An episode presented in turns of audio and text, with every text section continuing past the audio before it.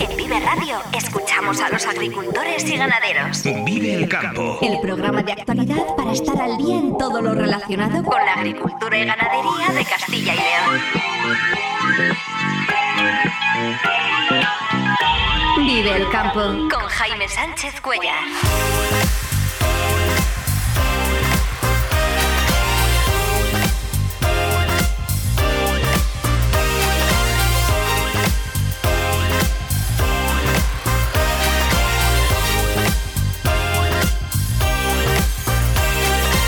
Buenos días, esto es Vive el Campo en Vive Radio. Hoy es martes 23 de enero y hasta las 8 menos 10 aquí contamos lo que está pasando en el sector agroalimentario y cómo afecta a los agricultores y ganaderos de Castilla y León. El campo al día, toda la actualidad del sector en Vive Radio.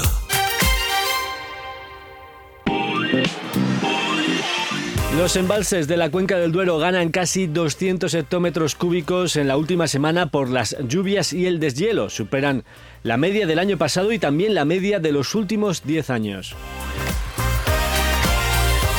El programa Talenta, que impulsa la Federación de Mujeres Rurales Fademur y Corteva, trata de impulsar la presencia de mujeres al frente de negocios agrícolas y ganaderos. Dentro de una semana termina el plazo para presentar las candidaturas a estos premios. Vamos a conocer más sobre este proyecto con Mercedes Barrios de Fademur y Rosa González, ganadera primera premiada del programa.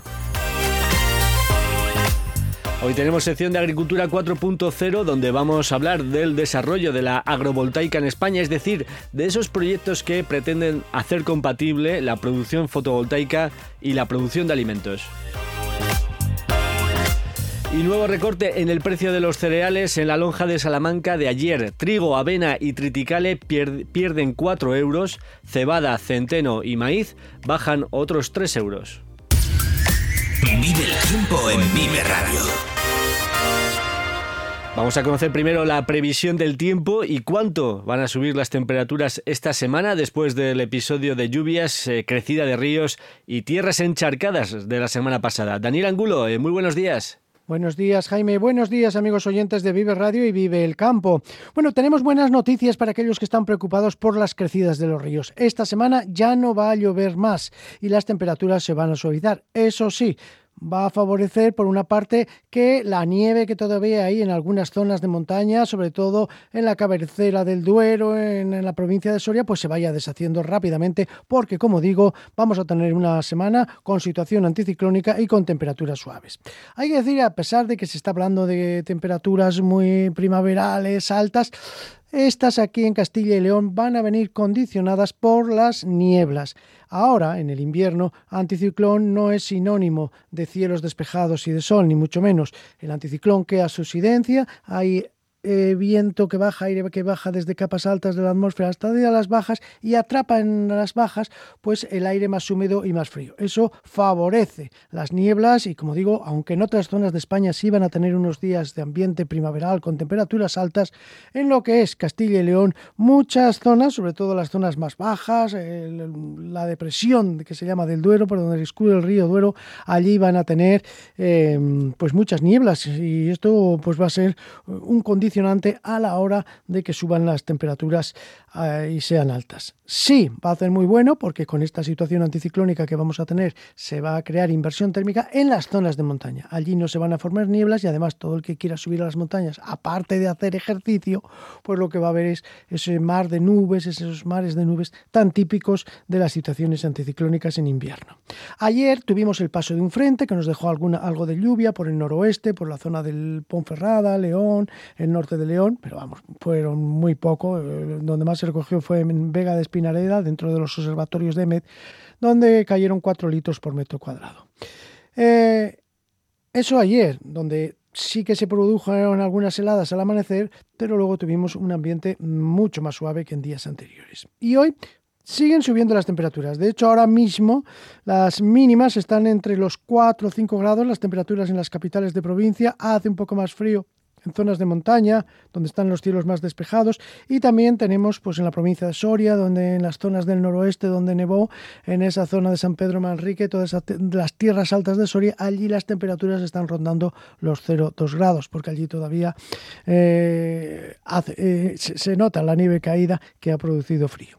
Bueno, en cuanto a la jornada de hoy, así por capitales de provincia, diremos que en Ávila se espera una mínima de 3, va a ser la capital con la mínima más baja, pero en Ávila va a lucir el sol. Ahora tenemos nieblas, pero luego va a lucir el sol y la máxima será de 17 grados. 6 de mínima se esperan en Burgos con una máxima de 12 grados. Aquí van a venir las temperaturas, van a estar condicionadas por esas nubes em, bajas, nieblas altas que se van a ser persistentes durante buena parte del día. Y eso mismo va a ocurrir en León también. 6 grados de mínima, 12 con muchas nieblas. Palencia, las nieblas van a ser la noticia. Las mínimas están, estarán sobre 4 grados y la temperatura que tienen ahora más o menos con 13 de máxima. En Salamanca 6 de mínima, 16 de máxima. Aquí, aunque haya nieblas ahora en estas primeras horas de la mañana, luego levantarán y en Salamanca capital, sí, en gran parte de la provincia de Salamanca, pues verán el sol, sobre todo cuanto más hacia el sur, hacia la Sierra de Beja. Segovia 5 de mínima, 16 de máxima. Soria 4 de mínima, 15 de máxima. Aquí va a lucir el sol y ya por fin eso va a ayudar a derritir la nieve que prácticamente en esta jornada va a desaparecer, excepto en las zonas más altas allá cerca del Moncayo. En Valladolid van a tener una, mínima de 5 y en 14 de, máxima. Aquí también mucha nubosidad de tipo estratiforme, muchas nieblas. Y en Zamora pues vamos a tener una 5 de mínima, 13 de máxima. Temperatura que va a venir también condicionada por las nubes de tipo estratiforme o por las nieblas que van a ser persistentes. Insisto, ya no va a haber precipitaciones en todo lo que hay que esperar de semana. Lo único que hay que esperar es que los ríos y sobre todo los afluentes del Duero se mantengan, especialmente en la cabecera del Duero, pues bueno, ahí se va a derretir la nieve y los ríos les va a costar bajar, pero al no haber ya más precipitaciones, pues no van a elevar su caudal. Y eso es buena noticia para todas esas zonas que han visto como, bueno, pues los desbordamientos, incluso en la provincia de Valladolid, ayer y antes de ayer, causaban algunos eh, daños materiales. Y de cara ya a mañana, ¿qué es lo que vamos a tener? Bueno, mañana miércoles continúa el anticiclón con nosotros y una masa de aire muy cálido se va a instalar en capas medias de la atmósfera. Con lo cual, mañana van a seguir subiendo las temperaturas y además parece que las nieblas se irán levantando. Por lo tanto, mañana será una jornada más soleada con temperaturas en ascenso. Insisto, toda la semana con nubes bajas, nieblas como protagonistas y con temperaturas condicionadas por esas nieblas. Muy buenos días, feliz jornada a todos. Igualmente, Daniel, muchas gracias. Eh, pendientes de las nieblas, entonces, para comprobar eh, cuánto suben las temperaturas. Y de lo que estamos también pendientes es de los embalses de la cuenca del Duero, que se encuentran al 67,5% de su capacidad total. El deshielo y el paso de las sucesivas borrascas han supuesto un importante aporte de reservas con casi 200 hectómetros cúbicos más almacenados en la última semana. Las reservas actuales son superiores al valor de hace un año y se sitúan también por encima de la media de la última década, con 184 hectómetros eh, cúbicos más. La Confederación mantiene la vigilancia de los ríos de la cuenca, con especial atención al Cega, Adaja y Zapardiel, donde el episodio de avenidas ha sido eh, más severo, con caudales históricos excepcionalmente altos junto a los tramos del medio y bajo Duero.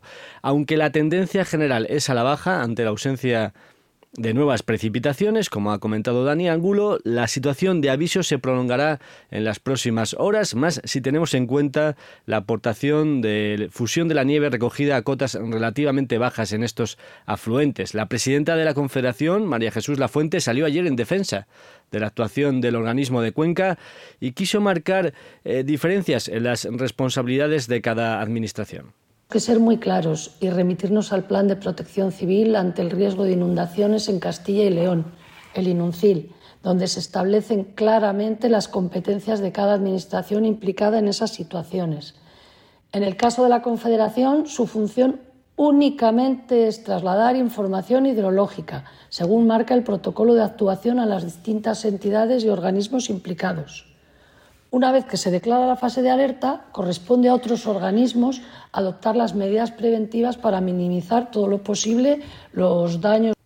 En unas horas, a las 10 de la mañana, comienza el Consejo de Ministros de Agricultura de la Unión Europea. Entre otras cuestiones, debatirán sobre el plan de la Comisión Europea para mantener hasta junio de 2025 la eliminación de los aranceles a las importaciones procedentes de Ucrania. Los países eh, más cercanos a Ucrania, Bulgaria, Eslovaquia, Hungría, Polonia y Rumanía, han reclamado a Bruselas eh, que recupere esos aranceles a la importación de algunos productos ucranianos, alegando eh, competencia desleal. Encima de la mesa está la opción de imponer cuotas de importación al azúcar, los huevos y la carne de pollo, tres productos eh, de, importancia aquí en Castilla y León. El objetivo ahora mismo de la mayoría de los ministros es encontrar un equilibrio entre el apoyo a Ucrania y proteger el mercado europeo. Y este jueves se abre en Bruselas el diálogo estratégico sobre el futuro de la agricultura a raíz del discurso de la presidenta de la Comisión, Ursula von der Leyen, del mes de septiembre ya en el que pedía más diálogo y menos polarización para compatibilizar medio ambiente y agricultura. El diálogo se pone en marcha en medio de las protestas de agricultores que se están extendiendo en todos los países por la subida de los costes de producción, los bajos precios, los fenómenos climáticos extremos y la incertidumbre con la que trabaja el sector. Son las 7 y 21 minutos de la mañana. Vamos a conocer la presencia de la mujer en el campo. La entrevista del día en Vive el Campo.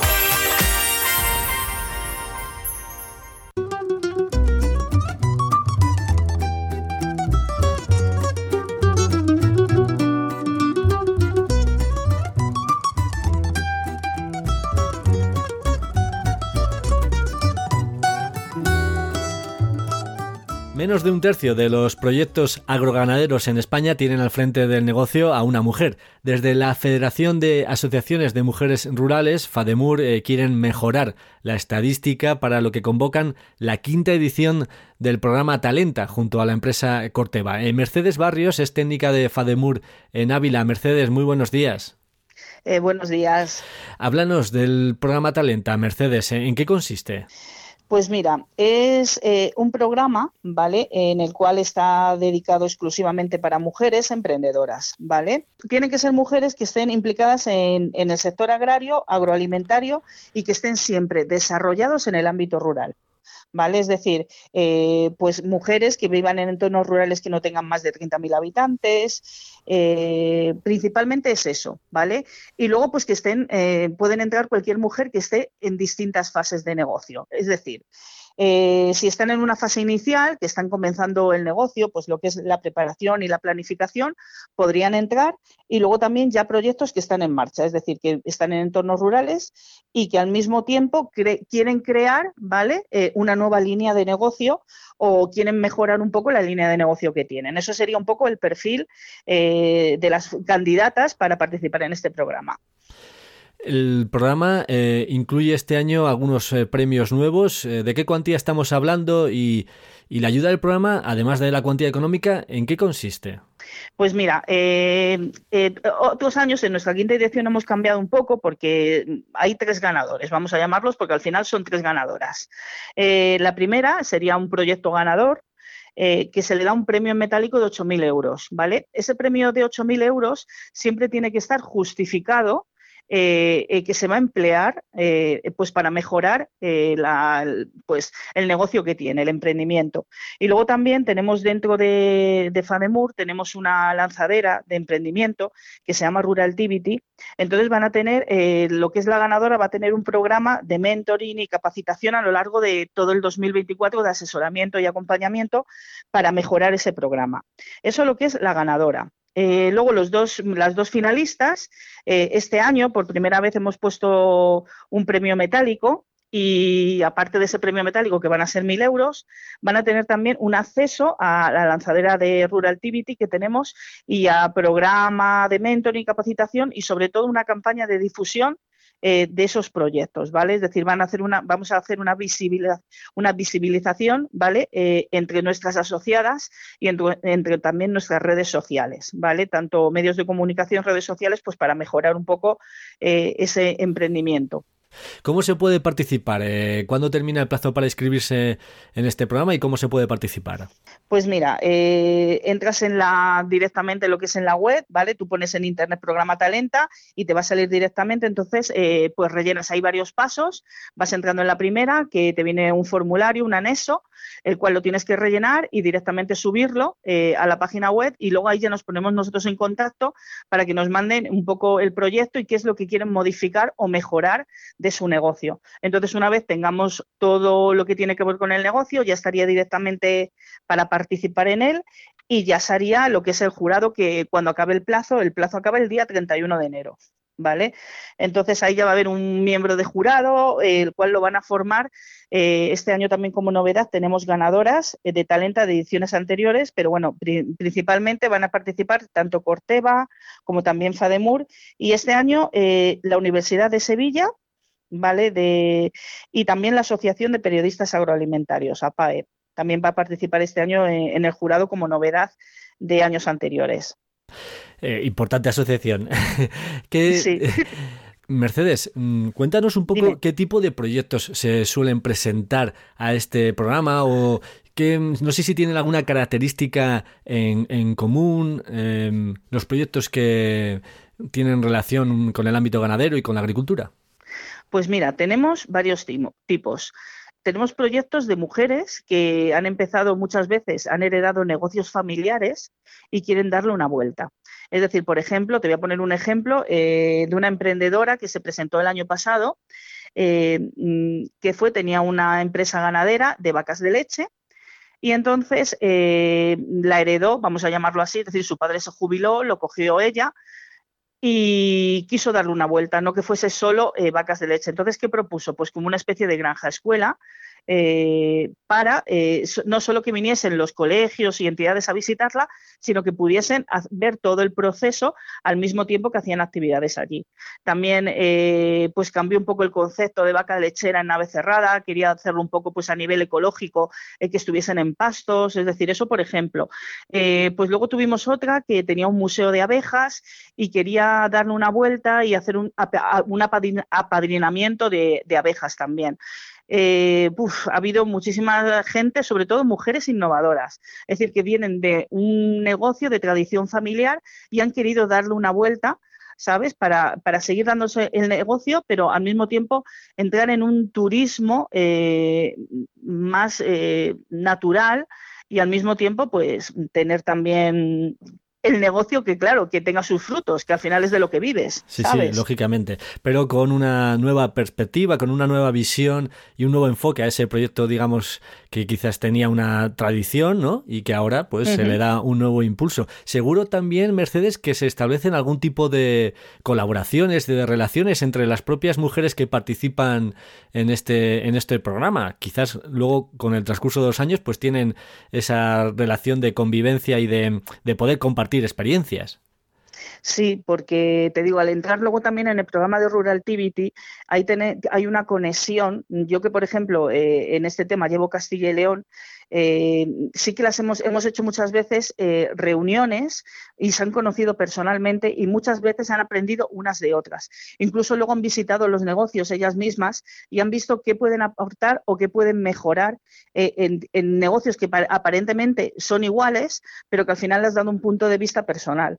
Entonces sí que es verdad que estamos viendo nuevos cambios y, y sobre todo mucha innovación, que parece mentira que han sido negocios tradicionales de toda la vida de zonas rurales y se les está dando un cambio muy innovador, que es lo que vemos un poco con este programa y, lo que se, y por lo que se originó también esto.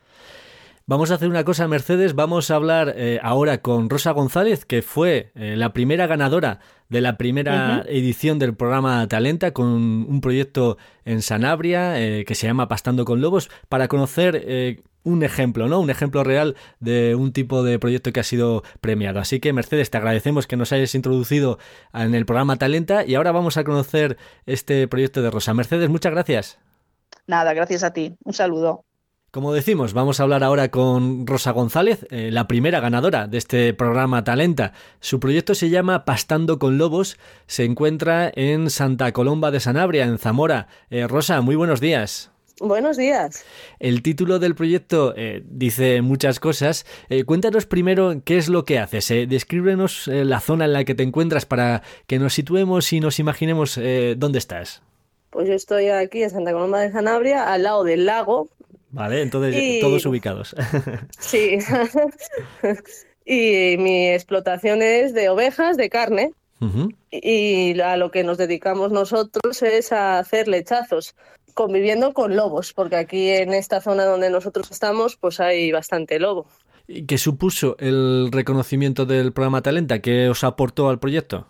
Pues nos dio un impulso para seguir haciendo cosas con nuestro negocio y, darle más visibilidad a lo que hacemos aquí en los pueblos, porque parece que en los pueblos no hay vida y, hay vida y para tirar para adelante del negocio, que eh, como están las cosas, eh, fue una ayuda muy grande, ¿sabes? y un reconocimiento. Pastando con lobos, eso se supone que nos está diciendo que es posible la convivencia de las ovejas, del ganado ovino con el lobo. Eh, entiendo que van por ahí los tiros. Exacto, por ahí van, por ahí van. Por supuesto que se puede convivir con el lobo, porque nosotros lo estamos haciendo y como lo hacían aquí toda la vida. Aquí toda la vida ha estado el lobo y toda la vida se ha convivido con él no somos eh, una excepción, ¿sabes? Lo que pasa es que hay que tener medidas para, para que el lobo no te ataque al ganado, ¿sabes? Vale, ¿y cuáles son esas medidas, eh, Rosa? ¿Qué es lo que hacéis para, que, para proteger a las ovejas? Pues el pastoreo antes era el pastoreo tradicional que hacían antes la gente que vivía, vamos, que tenían ovejas. Ahora nosotros lo que empleamos es malla eléctrica porque hacemos corrales con malla eléctrica para ir rotando el pasto y con mastines, obviamente. Los mastines es una clave fundamental para el tema del lobo. ¿Cuántos mastines tienes para proteger tus ovejas? Yo ahora tengo 10, pero he llegado eh, los años anteriores ahora a, esto, a, este, a este año, hemos tenido casi 17 perros mastines. Entre 10 y 17 mastines para proteger cuántas ovejas? Eh, pues al principio, cuando tenía 17, eran unas mil ovejas. Ahora que tengo menos, que son 600 y pico, tengo 10. Aparte, tengo 10 porque el tema del pienso y del mantenimiento de ellos es muy caro. Cada año que pesa, cada año no suben más, ¿sabes? De, de, hace año o de hace tres años ahora me ha subido una salvajada el pienso, ¿sabes? Más en, la, en los chis, cuando tienes que poner chis, la medicación que le tienes que poner y todo lo que tienes que tener para tenerlos en regla, ¿sabes?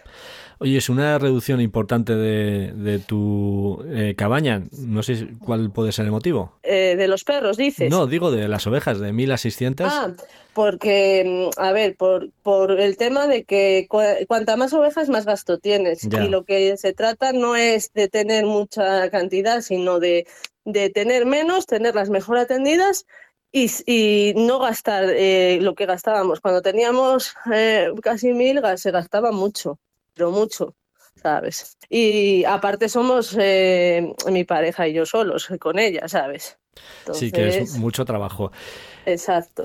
Oye, eh, Rosa, nos has contado que tienes eh, pastores eléctricos, eh, que haces cercados. ¿Cómo es un poco el día a día? ¿Las ovejas están durante el día en esos cercados y por la noche las guardas? ¿Cómo lo haces? A ver, sí, a ver, en invierno, ah, cuando llega octubre, octubre, noviembre, depende cómo venga el mes de octubre, las subimos ya para la nave, para que duerman en la nave, porque por las lluvias, por el frío y por todo. Entonces, eh, ahora en invierno es, están de noche en la, nave protegidas para que no le dé la helada, ni la lluvia que hay por aquí, ni nieve, ni nada. Y luego por la mañana las sacamos para la malla y están todo el día en la malla, ¿sabes? Y luego, pues eso, están allí con los perros, metemos los perros con ellas y están allí todo el día comiendo, a su aire. Oye, Rosa, ¿y nunca has sufrido ningún ataque de lobo? No. Nunca. No.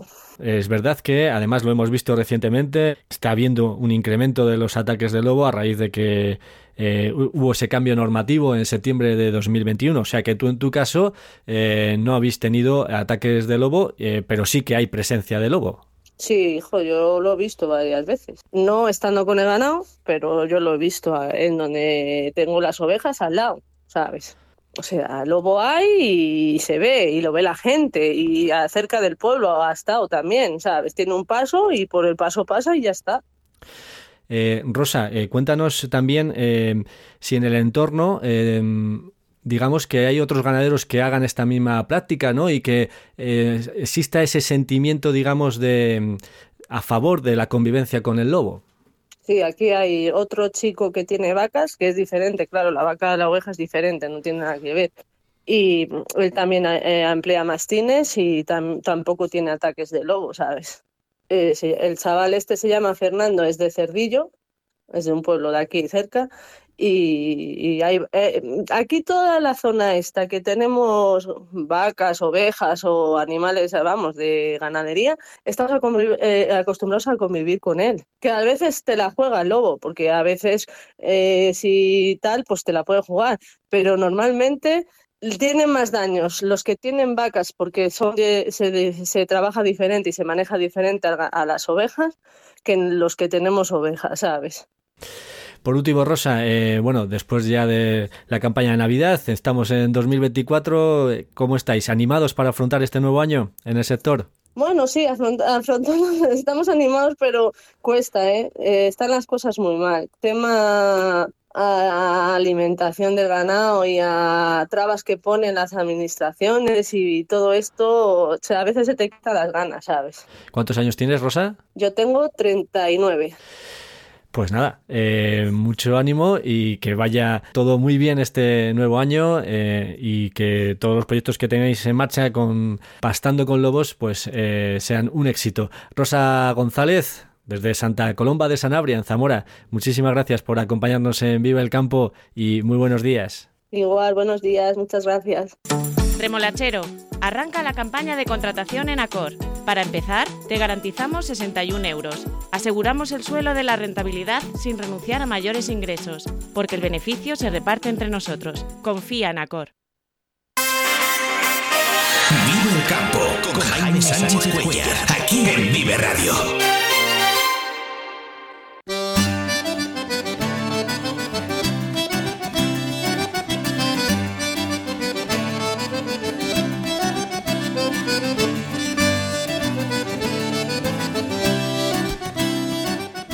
Poco a poco se van conociendo algunas experiencias sobre lo que se ha llamado agrovoltaica, esto es el uso compartido de un suelo agrícola que se utiliza también para colocar paneles eh, solares. A diferencia de las polémicas plantas, eh, de las polémicas macroplantas fotovoltaicas de las que hemos hablado en este programa y que en algunos casos expulsan de la agricultura a muchos agricultores, aquí hablamos de otra cosa, de proyectos que pretenden eh, combinar la producción de electricidad y la producción de alimentos de una forma compatible, bien intercalando paneles o cultivos y, otras opciones, ¿no? De todo ello hablamos ya con María Ramírez, periodista de campodigital.es. María, muy buenos días. Buenos días, Jaime, ¿qué tal estás? Muy bien, vamos a hablar de fotovoltaica y de si realmente es eh, compatible con la producción agraria. ¿En qué consiste esto? Pues mira, las explotaciones agrovoltaicas o agrivoltaicas son una combinación inteligente de agricultura y energía solar. No tenemos que tenerle miedo a estas explotaciones que nos están quitando terreno en el campo. Vamos a intentar combinar lo mejor de los dos mundos. Eh, vamos a instalar unos paneles a unos 5 metros por encima del terreno de cultivo utilizando soportes fijos. Esto nos va a permitir que nuestros cultivos crezcan por debajo o que incluso los animales eh, pasten debajo y vamos a aprovechar al máximo el espacio y a la vez vamos a poder generar energía solar. Esta técnica reporta algunos beneficios, eh, el hecho de combinar las dos cosas. Por ejemplo, ¿qué beneficios? Pues en primer lugar estaríamos optimizando el uso del terreno, ¿no? Por lo que también podríamos reducir las emisiones de efecto invernadero. Además, si incorporamos sistemas de seguimiento solar, eh, como un girasol, estos paneles eh, evitarían proyectar sombras sobre los cultivos y estaríamos aprovechando al máximo la luz gracias al movimiento del sol. Y esto, junto con la altura de los paneles, permite también pues, que el ganado pueda pastorear, pero también que nuestra maquinaria agrícola realice su trabajo sin problemas. Así podemos conseguir dos cosas muy buenas, ¿no? Podemos autoabastecer nuestra explotación con toda esa energía que estamos generando o incluso la podemos vender en el mercado. Esto puede ser una nueva vía de ingresos para el agricultor. La verdad es que ya hay algunos eh, proyectos ya en marcha aquí en España.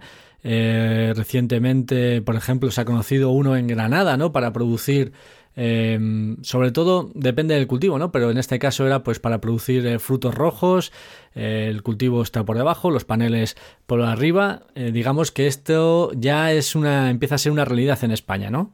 Así es, y que ya haya comenzado a implantarse aquí es solo el comienzo estamos tomando cada vez más eh, conciencia sobre la importancia de la sostenibilidad y la necesidad de abordar el cambio climático. Entonces, gracias a esta conciencia, las explotaciones agrovoltaicas yo creo que pueden convertirse en una práctica común en el sector agrario y energético.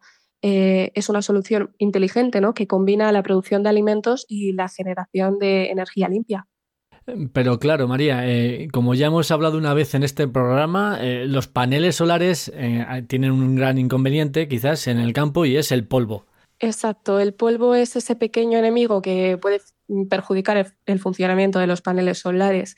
Es más, en un estudio publicado por la revista Solar Energy, la suciedad puede causar una pérdida de eficiencia de hasta un 30% en paneles solares si no tienen un mantenimiento adecuado esto mm, nos puede echar al traste todo nuestro negocio. Entonces eh, hay que ponerle remedio, pero es que la limpieza de estas plantas fotovoltaicas conlleva un gasto considerable de agua. Entonces, ¿qué podemos hacer? ¿Qué podemos hacer? Creo que se puede em, al menos ya medir ¿no? Eh, cuánta potencia estamos eh, perdiendo simplemente por la suciedad de los paneles, ¿no? ¿No es así? Exacto. Eh, la Universidad Politécnica de Madrid ya ha estado investigando y ha desarrollado un dispositivo que permite medir esta pérdida de potencia en los paneles solares debido a la suciedad, a la acumulación de arena o de polvo. Y lo hace, eh, va midiendo según se va acumulando la suciedad. Es algo que no se había conseguido hasta ahora, se lograba después, pero es muy importante eh, poderlo medir mientras se acumula para justo dar con el dato preciso de cuánta pérdida estamos perdiendo y conseguir encontrar el punto exacto cuando tenemos que limpiarlo. Sí, saber exactamente, bueno, tener monitorizado, ¿no? Cómo de sucios están los paneles y de esta forma eh, saber cuándo debemos, digamos, intervenir, ¿no? Para limpiar los paneles. Exactamente, así podemos ahorrar tiempo y dinero. Estaríamos limpiando los paneles solares justo en el momento exacto y sin malgastar ni una sola gota de agua. Y para limpiar los paneles solares, eh, además ya lo hemos hablado en esta sección del programa, la tecnología también eh, puede ayudar. Claro, como ya hablamos una vez, ¿no? Han desarrollado robots para el mantenimiento de estos paneles solares. Así podemos aumentar su vida útil y mantenerlos limpitos. Pues, recuérdanos, María, ¿cómo, cómo funcionaban estos robots. Pues serán robots que utilizan inteligencia artificial para desplazarse de manera autónoma entre los paneles solares y limpiarlos, limpiarlos en profundidad. Además que son capaces de adaptarse a la altura y la inclinación de los paneles, por lo tanto los podríamos usar en estas explotaciones agrivoltaicas o agrovoltaicas. Cuentan con un cepillo de hasta 6 metros de largo para poder limpiarlos así de una pasada. La verdad es que eh, la agricultura eh, está conviviendo eh, a veces de una forma más difícil y, y otras veces de forma más amable con los paneles eh, fotovoltaicos y además muchos agricultores ya utilizan eh, los paneles, por ejemplo, para obtener energía para sus propias explotaciones, ¿no?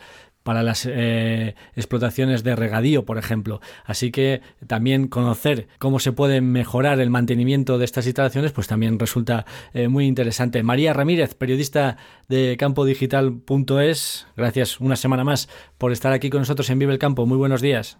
Buenos días, Jaime. Vive Radio te ofrece la información actualizada de los mercados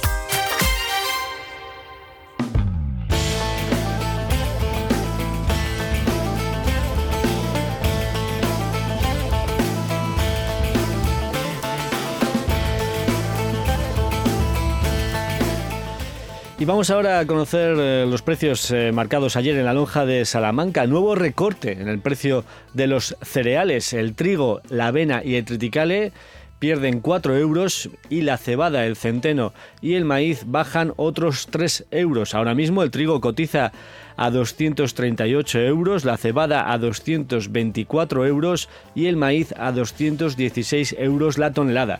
Repetición de precios también en el ovino. Lo mismo ocurrió el viernes en la lonja de la mesa del lechazo de Castilla y León. Esta mesa también informa de que los precios que percibe el ganadero son los mismos que hace un año en las categorías de lechazo tierra de sabor y el lechazo de 10 a 12 kilos. Solo el lechazo con IGP cotiza por encima, aunque solo 10 céntimos más por kilos por kilo. En la lonja de Salamanca, repetición también en el porcino, únicamente los lechones de capa blanca subieron 2 euros.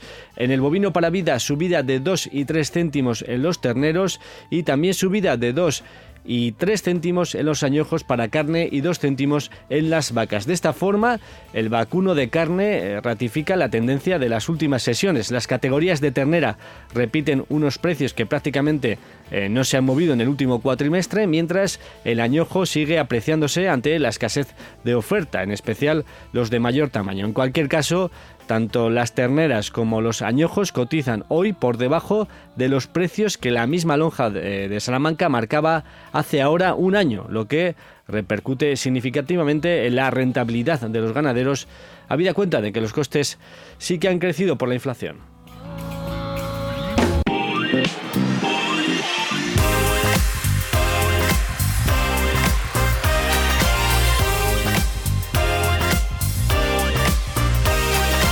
Antes de despedirnos, son las 7 y 45 minutos de la mañana. Repasamos los titulares del día. Los embalses de la cuenca del Duero ganan casi 200 hectómetros cúbicos en la última semana por las lluvias y el deshielo.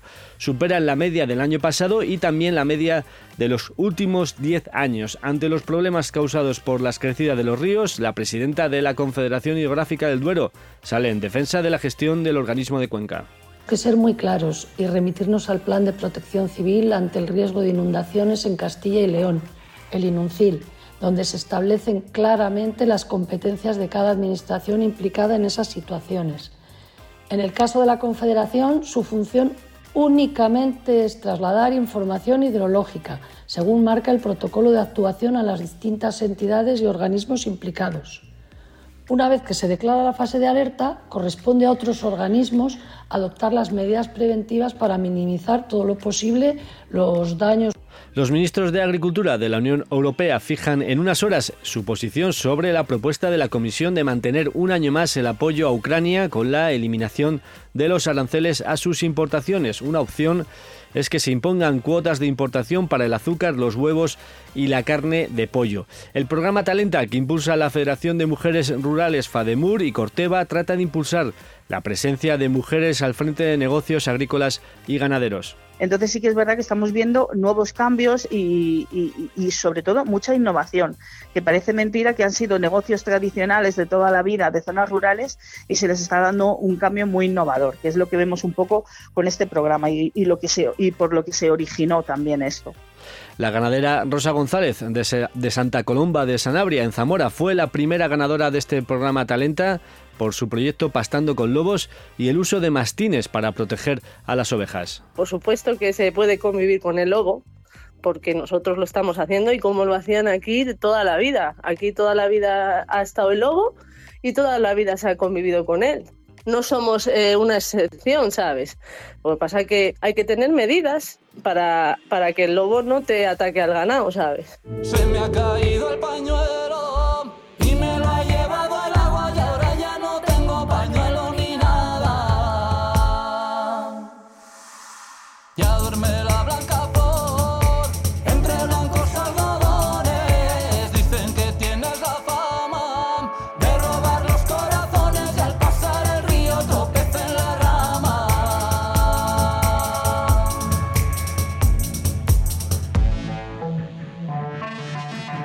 Hasta aquí el programa Vive el Campo, la cita diaria con la actualidad del sector agroalimentario en Vive Radio. Ha sido un placer compartir este tiempo de radio. Eh, si has estado a gusto, regresamos mañana puntuales a las 7 y 10 de la mañana. Un saludo de Ángel de Je- de Jesús en el control técnico y de quien nos habla, Jaime Sánchez Cuellar. Ahora, en un minuto, aquí, servicios informativos. Una reina para